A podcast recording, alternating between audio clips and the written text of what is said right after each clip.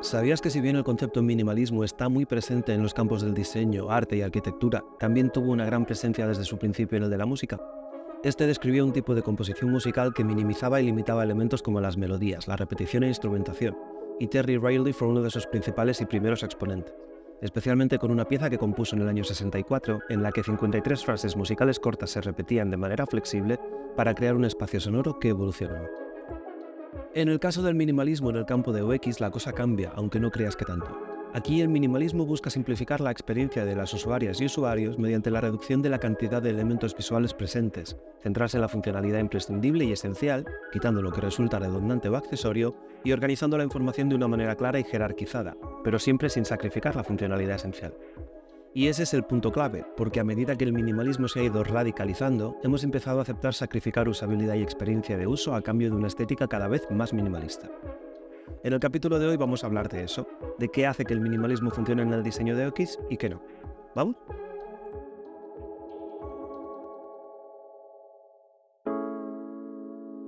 Hablemos primero un poco sobre los principios fundamentales del minimalismo en X. Lo más habitual es encontrar que el minimalismo se aplica al diseño de UX eliminando elementos. Apostar por una interfaz clara donde casi todo es sacrificable parece entendible, ya que eliminar elementos debería ayudar a reducir el ruido y enfocar la atención de los usuarios y usuarias. Un ejemplo de lo que se suele entender como prescindible es el de las etiquetas o textos que acompañan a los iconos para explicar qué hacen o qué funcionalidad se puede esperar de un botón. En teoría esto suena coherente y aceptable, ¿verdad? Al fin y al cabo, si el icono del botón explica qué va a pasar al pulsarlo, debería ser suficiente. Pues no está tan claro el tema, ¿no? Para empezar, no todo el mundo tiene por qué entender ese bonito pero no demasiado evidente icono. Puede ser porque no hayan tenido esa experiencia previa, porque dicho icono reinterprete demasiado aquello que intenta representar, o simplemente porque la acción que intentamos transmitir con ese icono sea demasiado compleja o poco clara como para que un único elemento visual la transmita. ¿Eso quiere decir que todos los iconos deben ir acompañados de un texto que redunde en la acción y la explique? No. Es todo un arte, aunque ya te digo que es cuestión de práctica acostumbrar el ojo, el saber cuándo hay que asegurar una etiqueta y cuándo no. Pero tranqui, que en un rato te doy consejos de cómo resolverlo. Llegaremos. Vale, en el caso de los botones y los textos es porque ocupamos el doble de espacio para transmitir un único mensaje, por lo que tiene sentido pensar que quitando el texto reducimos a la mitad el espacio que hay que dedicarle, y eso hace que todo quede más limpito y sencillo. Pero ¿qué otras formas del minimalismo pueden aplicarse muy mal?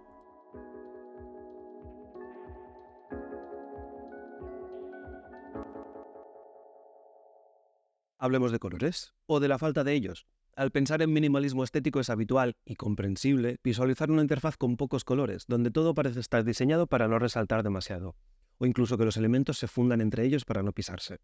Si te has paseado por Dribble o plataformas donde la gente puede compartir sus diseños de una forma solo estética o conceptual y sin practicidad aplicada, habrás visto más de uno y de dos. Son el tipo de diseño que de primeras te hace pensar, ¡ay, qué chulo y qué limpio todo! Pero en los que ya te digo yo que muy bien se tiene que haber hecho para que no resulte confusa y dolorosa la experiencia de usarlo. El color tiene un peso que va mucho más allá del puramente estético visual en los diseños de interfaz. El color transmite sentimientos, sí, pero también acciones, estados y direcciones.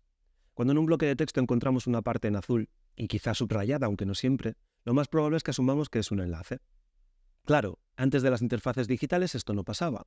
En un libro o revista el cambio de color tenía una intención visual o de jerarquía para destacar ese concepto pero hoy en día eso solo pasa cuando se imprimen textos que vienen del formato web sin revisar su formateo. Esa distinción mediante el color nos ayuda a entender e interpretar que estamos ante algo que nos llevará a otro sitio. Nos permite asumir que habrá información añadida, pero también que hay una posible acción. Quitémosle ahora el color a ese elemento de texto y dejemos el subrayado. Sin pasar por encima podemos saber solo si es una decisión estilística. Tenemos que asumir que no vamos a poder subrayar los elementos que no sean enlaces porque resultará imposible distinguirlos. No solo le estamos haciendo la vida más complicada a quien visita nuestra página o usa nuestra aplicación, también nos la estamos complicando a nosotras y nosotros mismos durante el proceso de diseño. Como este ejemplo hay mil más. Imagina y visualiza dos botones, uno al lado del otro, iguales. Ahora deshabilita uno de ellos. Por cierto, a que mola tener el superpoder de no solo poder imaginar interfaces, sino poder interactuar con ellas en tu mente.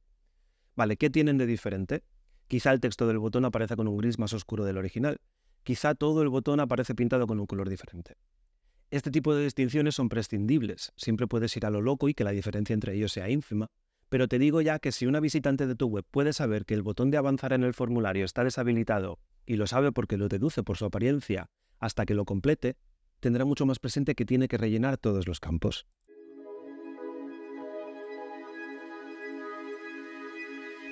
Hay ejemplos más sutiles y más fastidiosos, creo, en los que un enfoque demasiado minimalista a la hora de aplicar el color puede ser un problema. Trabajando con alumnos en la universidad normalmente me encuentro con que les cuesta tener presente la importancia del contraste entre elementos. ¿Que quieren una interfaz que quede muy limpia y muy suave? El texto con un tono de gris suficientemente claro como para que no resalte demasiado, pero que resulte ligeramente difícil de leer. El contraste entre textos y elementos es tan importante o más que muchos otros aspectos de la accesibilidad. Precisamente nos interesa que los elementos tengan contraste porque hace que sean más fáciles de leer e interpretar, de consumir. Y a menor el tamaño de los elementos, mayor es el contraste necesario. A veces puede resultar tentador pensar que no hay punto medio. Si no hago que este texto sea gris clarito, tiene que ser un negro intenso, de esos que cantan un montón. Pues no. Juega con los niveles y encuentra aquel en el que el contraste del que hablamos es suficiente como para no complicar la lectura sin necesidad de que destaquen demasiado. Y para eso es especialmente importante que usemos herramientas y criterios que ya existen y que nos aseguran que los niveles de contraste en nuestros diseños permiten esos mínimos de accesibilidad. Esas herramientas permiten analizar de manera muy rápida el contraste entre nuestros elementos. Principalmente se aplica texto sobre botones o fondos de color. Desde extensiones de navegador que te permiten analizar el contraste de cualquier elemento existente en una página web, perfecto para explorar cómo tratan este tema webs y productos ya existentes, hasta plugins para Figma y otras herramientas de diseño y prototipado, que ofrecen un resultado que podemos aplicar fácilmente para mejorar nuestro trabajo. En la descripción del capítulo te dejo unas cuantas de estas recomendaciones. Por cierto, en un próximo capítulo hablaremos en más detalle de accesibilidad y cómo afectan temas como el contraste.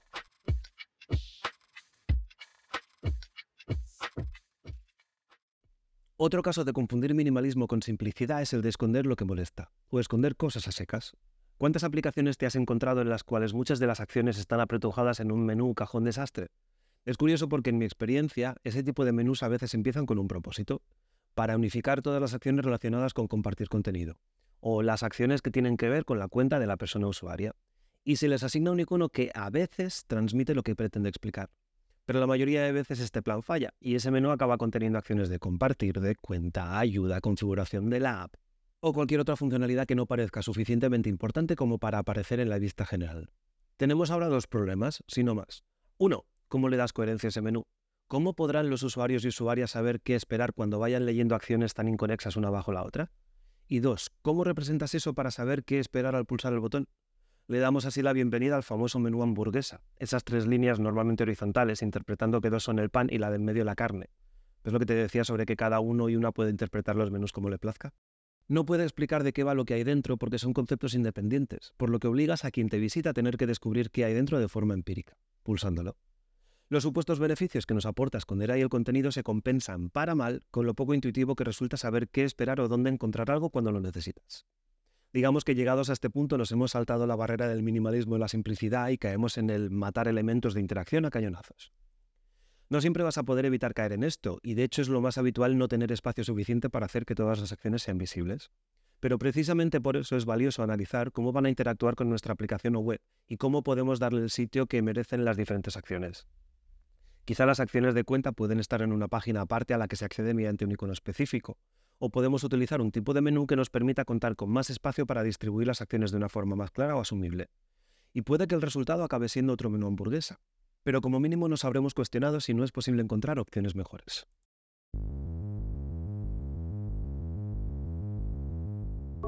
Vale, pero digo yo que alguna cosa buena tendrá intentar aplicar el minimalismo en los diseños en UX, ¿no, unicornio?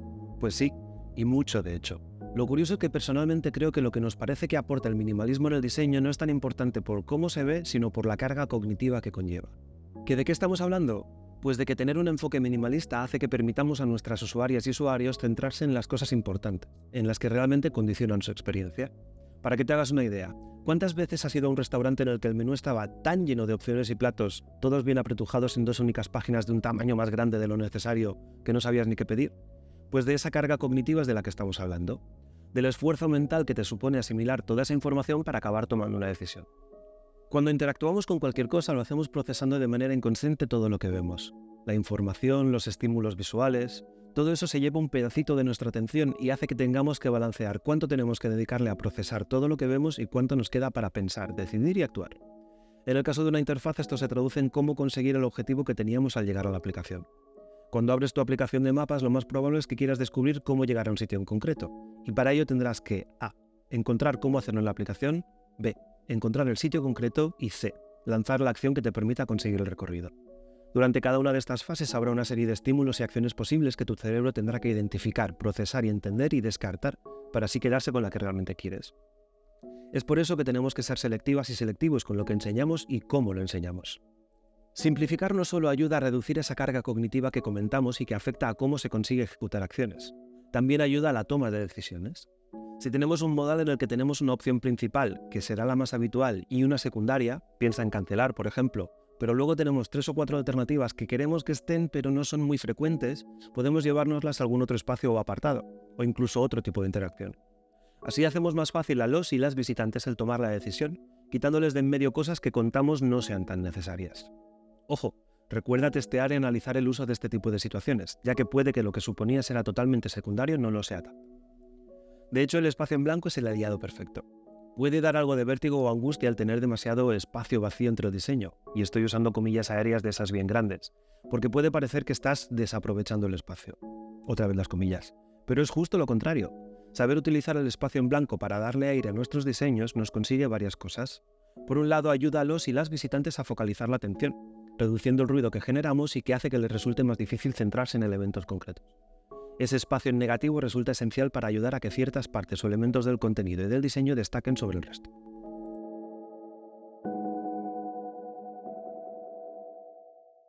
Crear una interfaz demasiado minimalista hace que pueda ser difícil de entender, bien sea porque nos hemos pasado de conceptuales o porque contamos con ciertos conocimientos y experiencias previas que nuestro público objetivo deba tener y no tenga. Esto puede traducirse en problemas para identificar funcionalidades o la navegación, por ejemplo. Puede que reduciendo los elementos creemos una experiencia que se pueda sentir incompleta si, por ejemplo, ocultamos ciertas cosas que requieren de que nuestras personas visitantes exploren para encontrarlas. ¿Y qué pasa cuando uno o una visitante se frustra con una web o una app? La abandona. Minimizar la cantidad de colores que utilizamos puede ser muy atractivo para un diseño estático que vamos a enseñar o que queremos que forme parte de nuestro portfolio, pero también puede convertir nuestra aplicación o web en una experiencia monótona que desmotive. Es como esas casas minimalistas también, que son preciosas de mirar y de las que te fascina lo poco que hay por todos los lados y lo concreto de todo lo que se enseña. Aunque créeme que a la que abres alguno de esos armarios están llenos de trastos y se va la sensación al traste, valga la redundancia. Y que puede funcionar para fascinarte en una revista, en un programa de diseño o en Pinterest, pero que resulta una experiencia muy diferente si tuvieras que vivir en ella. Define una paleta o esquema de colores concreta, con una selección que cumpla criterios de accesibilidad y que sea tanto agradable como útil, y explórala. No necesitas un montón de colores diferentes para hacer que las diferentes partes convivan entre ellas, pero tampoco tienes por qué limitarte a uno o dos colores, aunque puedes. Te hago una propuesta más en relación al uso del color para construir una propuesta y diseño minimalista. El uso de bloques de color, coherentes entre ellos, claro, para así poder delimitar secciones, apartados o elementos sin tener que sacrificar una interfaz visualmente atractiva y desarrollada.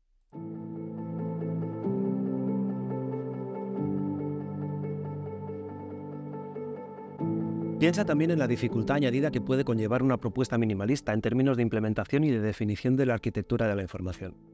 Es algo habitual entre los y las estudiantes el querer quitar elementos cuando atacan el rediseño de una web, porque así la página principal se ve mejor, pero que se agobian o enfadan cuando les planteas que ahora tienen que resolver toda una serie de interacciones que antes estaban disponibles y al alcance teniéndolas ahí y que ahora complican la propuesta y obliga a pensar en soluciones más rocambolescas. Y ten presente siempre la usabilidad. No se trata de si es más fácil o más complicado hacer algo. Hay toda una capa extra por debajo que tiene implicaciones muy importantes en cómo se interactúa con nuestra propuesta y que puede dejar de lado visitantes que, por ejemplo, necesitan de herramientas como un lector de pantalla para poder interactuar con el contenido. Ese icono que dejaste sin etiqueta hace un rato porque quedaba más bonito. Súmale ahora que quizás además el icono no tenga un label en código que permita a un lector de pantalla leer el contenido.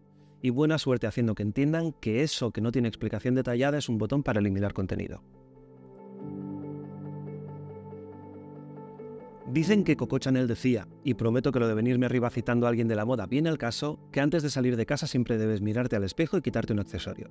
Pues para trabajar los diseños podemos hacer algo parecido, solo parecido. Si crees que tomar un enfoque minimalista puede hacer que sin querer te dejes cosas o no sepas darle la importancia que se merecen, prueba lo siguiente. Muéstralas todas, encuentra una forma de que todos esos elementos aparezcan de forma cruda en la interfaz y trabaja para simplificarlos uno a uno. Por un lado te ayudará a identificar patrones de diseño, Quizá todas las acciones de cierto tipo se pueden agrupar de una forma que no hayas previsto, o esos iconos pueden compartir espacio en un área concreta de la interfaz. Y por otro te obligará a analizar cómo aplicar un criterio estandarizado a elementos del mismo tipo.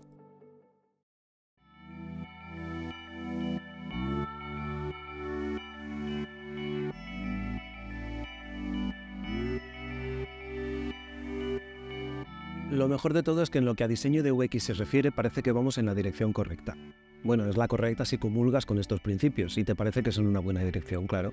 Si no, lo siento, aunque me encantaría que me contaras por qué lo ves así. Para que un enfoque minimalista siga teniendo sentido y una base de principios sólida.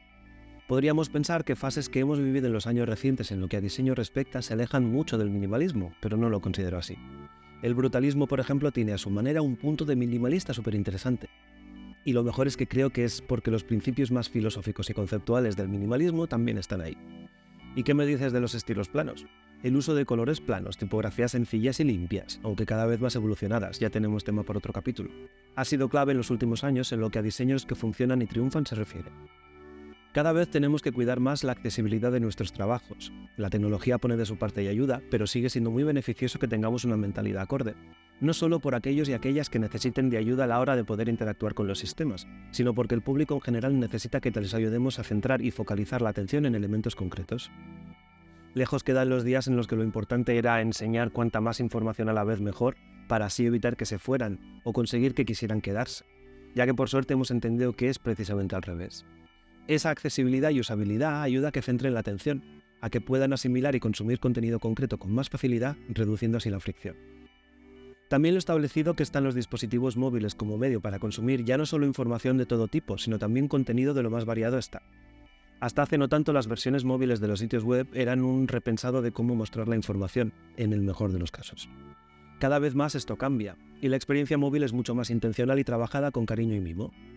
Por fin, los principios del minimalismo no llegan a las experiencias en dispositivos móviles solo como un repensado de los diseños de escritorio, sino que pueden aplicarlos de base y como planteamiento central de las propuestas. También es más evidente el mimo con el que se trabajan las microinteracciones del diseño de UX. ¿Qué, ¿Qué son las microinteracciones? Dices mientras clavas en mi pupila tu pupila azul. ¿Qué, ¿Qué son las microinteracciones? Las microinteracciones son tú. Bueno, vale, no. Pero si en el tráiler del podcast puede incluir una cita de Cervantes, me puedo permitir en este una de Becker, ¿no? Venga, va, voy que me disperso. Las microinteracciones son esos momentos interactivos que se incluyen en las experiencias digitales y que mejoran la experiencia de los usuarios y usuarias mediante retroalimentación a sus acciones. Es decir, puede haber una confirmación sensorial, visual, auditiva, táctil, de que una acción se ha realizado. Piensa, por ejemplo, en lo que pasa al hacer clic en el botón me gusta en plataformas como Instagram o X, antes Twitter. Esa reacción que provoca que el botón cambie de color y o tamaño como respuesta a nuestra acción es una microinteracción. Pues bien, el año pasado hice un curso en el Instituto Tramuntana especializado en microinteracciones, y si bien la parte práctica fue extremadamente útil y productiva, fue también interesante discutir y entender cómo cada vez más estos elementos son clave en las experiencias digitales. Y es por eso que este puede ser un aliado tremendamente útil para la creación de interfaces minimalistas. Ya no dependeremos de alertas grandotas y colores chillones para indicar que algo ha pasado, sino que podemos definir una guía de estilo para nuestras microinteracciones que les dan coherencia y sean disfrutables especialmente en una interfaz minimalista donde la experiencia podría resultar muy incoherente. Por cierto, si te gusta el tema de las microinteracciones, avisa, porque podría tirarme horas hablando sobre esto, encantado. Microinteracciones, diseño brutalista y diseño plano. Tres temas que pueden parecer tan distantes resultan súper coherentes cuando se analizan desde el punto de vista del minimalismo. Y para mí es clave el porqué de esto. Ya no nos preocupa solo la apariencia de los elementos, ahora nos importa también el porqué, la intencionalidad que hay detrás. Hace no tanto el brutalismo en el diseño se podía entender, si no lo analizabas un poco, como ala, todo contra la pared, a lo bruto. Es lo que tiene el brutalismo. Hoy en cambio puede resultar factible que convivan diseños brutalistas y de estilo plano con una buena selección de microinteracciones. Y pueden hacerlo porque la intencionalidad detrás de todos ellos es la misma, crear algo que ponga a los usuarios y usuarias en el centro de la experiencia, que utilice las herramientas que tenemos disponibles con una intención muy concreta, la de mejorar la claridad y accesibilidad de lo que creamos, pero sobre todo que tiene presente que requiere de un análisis y estudio de la propuesta previo a la definición y concreción de las ideas.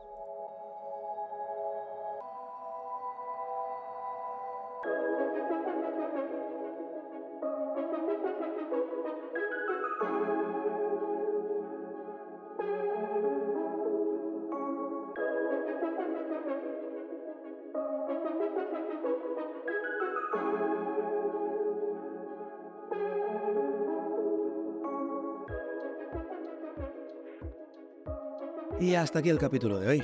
La verdad es que a medida que profundizamos en temas resulta más y más difícil decir campana y se acabó, porque pueden quedar y quedan muchas cosas fuera. ¿Hay algo sobre el tema que te gustaría haber escuchado? ¿Alguna cosa que te sobre? ¿Algo que podría ser diferente? Soy todo oídos. Al fin y al cabo esto está arrancando y mi enfoque con esto es grabar las presentaciones sobre temas de diseño que me gustaría escuchar. Estoy disfrutando mucho de la experiencia de darle forma a las ideas que he ido acumulando con los años, y siempre es un subidón el buscar información y fuentes para seguir aprendiendo. Si los capítulos te están sirviendo, genial, me encantaría saber el porqué. Y si no, también.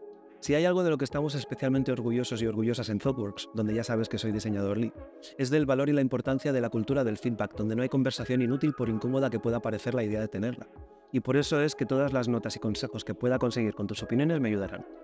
Y ya sabes, tan útil es ese feedback directo como las estrellitas en las plataformas en las que estés escuchando esto.